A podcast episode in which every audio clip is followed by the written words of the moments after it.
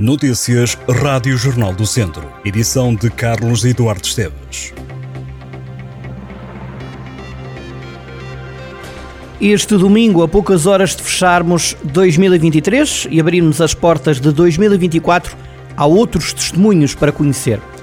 O fim da pandemia e a descentralização de competências na saúde são destacados pela diretora executiva do ACES Dom Lafões, Rita Figueiredo. A responsável pelo ACES Dom Lafões entende que a transferência de competências é uma medida que beneficia os utentes. Rita Figueiredo lembra que 11 municípios já deram esse passo na área geográfica do agrupamento Centros de Saúde de Lafões. A médica de 53 anos esclarece que quando o trabalho é feito em rede, por quem conhece as necessidades da população, os principais beneficiários são os cidadãos. Na atualidade nacional, Rita Figueiredo assinala a reorganização do Serviço Nacional de Saúde, a diretora executiva do ACES de Lafões entende que a organização em unidades locais de saúde coloca o foco no percurso do utente ao longo do ciclo de vida e promove uma abordagem mais centrada na comunidade, permitindo otimizar recursos na prestação de cuidados. Olhando além fronteiras, Rita Figueiredo vai lembrar de 2023 o dia 5 de maio. Foi nessa data que a Organização Mundial de Saúde decretou o fim da pandemia de Covid-19. A diretora do ACES de Lafões sublinha que a pandemia foi marcante não apenas pelo impacto no sistema de saúde, mas pela disrupção que trouxe para a vida das pessoas em todo o mundo. Rita Figueiredo aplaude a forma como os serviços de saúde responderam e a resiliência que demonstraram os profissionais de saúde, bem como a importância da cooperação internacional no desenvolvimento de vacinas, na distribuição de recursos e na troca de informações. A diretora executiva do Agrupamento de Centros de Saúde de Dom Lafões assinala, no entanto, que passados que foram mais de três anos sobre o início da ameaça mundial, é fundamental refletir sobre as lições aprendidas durante este período excepcional. O sindicalista Francisco Almeida escolhe, a nível local, o Serviço de Urgência Básica de São Pedro do Sul. O sindicalista lamenta que esteja só aberto às vezes. Francisco Almeida defende que é de deixar as pessoas de boca aberta. O dirigente sindical lembra que o presidente da Câmara de São Pedro do Sul anuncia serviços de proximidade ao cidadão e, simultaneamente, o serviço de urgência básica está fechado três dias por semana.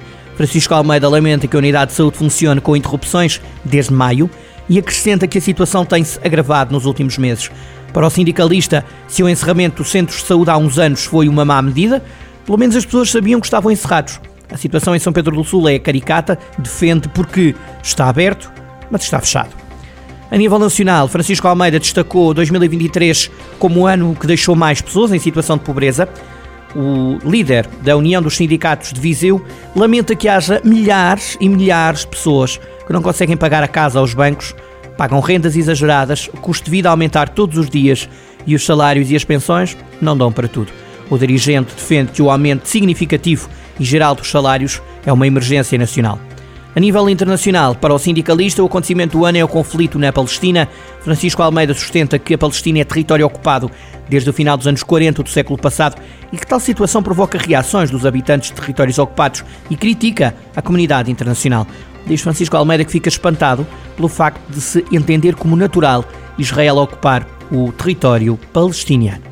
Para o diretor artístico do Teatro Viriato, a invasão de Israel à Palestina, a recondução de Pedro Penin como diretor artístico do Teatro Nacional Dona Maria II e a atividade da Associação Casa do Brasil são os pontos a destacar em 2023. Henrique Amoedo é coreógrafo e fundador da companhia Dançando com a Diferença, que desde 2001 trabalha a dança com intérpretes com e sem deficiência. A partir de 1 de maio de 2022, o coreógrafo assumiu o comando do Teatro da cidade de Viseu, passando a ser diretor artístico.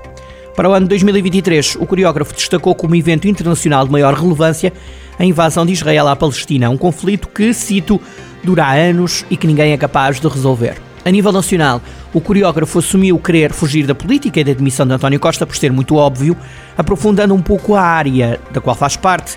Henrique Moeda acabou por escolher como evento nacional de 2023 a recondução de Pedro Penin como diretor artístico do Teatro Nacional Dona Maria II. No âmbito regional, a escolha do diretor artístico do Teatro Viriato recaiu sobre a atividade da Associação Casa do Brasil.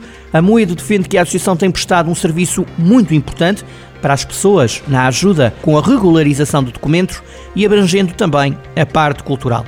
Para o coreógrafo, também ele imigrante no Brasil, esta associação é uma prova de que as coisas não têm que ficar sempre só na mão do Estado e que a sociedade civil tem também que assumir responsabilidades. A presidente do Gigantes Sport Mangualde, Isabel Geraldo, guarda as memórias da seleção de futebol feminino e recorda Francisco Neto, o treinador de Mortágua. Isabel Geraldo lembra que Francisco Neto é um viziense nascido em Mortágua e foi o primeiro treinador e selecionador a colocar uma seleção feminina no Campeonato Mundo de Futebol. Isabel Geraldo defende que Neto é um orgulho e uma referência para vizienses e para os portugueses. As jogadoras da equipa das esquinas, conhecidas por navegadoras, estiveram pela primeira vez no Mundial. Portugal foi eliminado na fase de grupos no Mundial de Futebol Feminino ganho pela Espanha. Na atualidade nacional, a Presidente dos Gigantes Sport Mangualde destaca um evento que trouxe a Portugal milhares de pessoas, a Jornada Mundial da Juventude. Isabel Geraldo recorda a mobilização de um país inteiro para acolher milhares de jovens peregrinos. A líder dos Gigantes vai levar de 2023 a memória da segunda visita oficial do Papa Francisco a Portugal durante a Jornada Mundial da Juventude.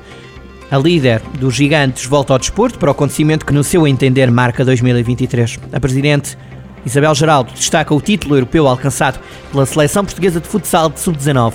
Geraldo considera que os jovens atletas elevaram o futsal português. Foi a 10 de setembro que, pela primeira vez, os jogadores de futsal da equipa das esquinas ganharam o título. O feito foi alcançado contra a Espanha na Croácia. E a poucas horas de fecharmos 2023, o Jornal do Centro deseja a todos os ouvintes um ótimo 2024 e continuem sempre na nossa companhia 98.9 FM e Jornal do Centro.pt. Bom ano e ouvimos-nos em 2024.